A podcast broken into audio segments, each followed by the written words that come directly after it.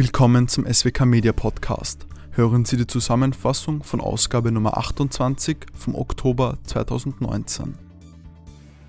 Tagesfragen.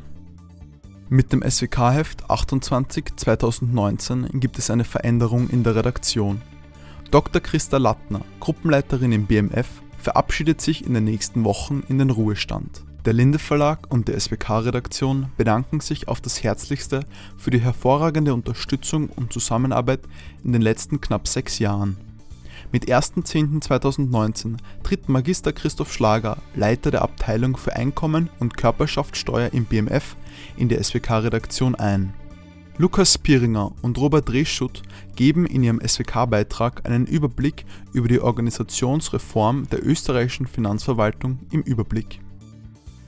Umsatzsteuer-Update Oktober 2019. Was gibt es Neues? Dieser Nachrichtenüberblick von Mario Meyer bietet kurz und bündig alles Wissenswerte rund um die Umsatzsteuer für den Unternehmensalltag und die Beratungspraxis. Diesmal unter anderem über Reihengeschäfte und CO2-freie Krafträder. Nationalrat beschließt Steuerreformgesetz 2020.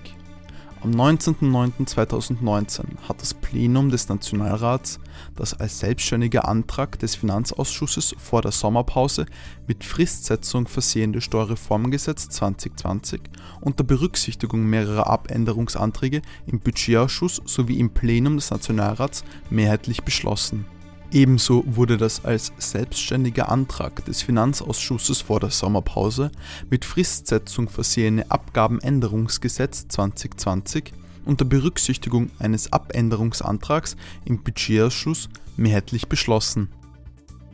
Parallel zum Steuerreformgesetz 2020 hat der Nationalrat auch eine Änderung des Stiftungseingangssteuergesetzes beschlossen Darin ist eine Steuerbefreiung für im Rahmen der Sozialversicherungsorganisationsreform aus dem Vermögen der bisherigen Betriebskrankenkassen errichteten Stiftungen vorgesehen.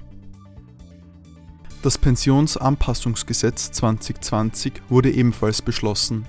Darin findet sich eine gestaffelte Pensionserhöhung. Pensionen bis 1111 Euro, auch Ausgleichszulage und Opferrenten werden um 3,6% steigen. Pensionen über 1111 Euro bis 2500 Euro werden schrittweise geringer bis zum gesetzlichen Inflationswert von 1,8% angehoben. Bei darüberliegenden Pensionen kommt der gesetzliche Anpassungsfaktor von 1,8% zum Tragen. Steuertermine im November. Am 15. November 2019 sind unter anderem die Umsatzsteuervorauszahlung für September 2019 und die Kammerumlage für das dritte Quartal 2019 fällig. Steuern Wohnraumvermietung einer GmbH an mitarbeitende Gesellschafter. Die Sachbezugswertverordnung setzt einen normativen Wertmaßstab in Form eines Hoheitsaktes der obersten Verwaltungsbehörde.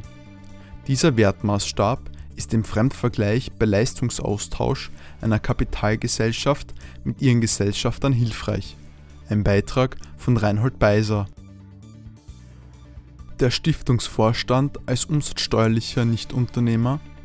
Der EuGH hat im Urteil vom 13.06.2019 die Tätigkeiten eines Aufsichtsratmitglieds einer Stiftung als nicht unternehmerisch beurteilt.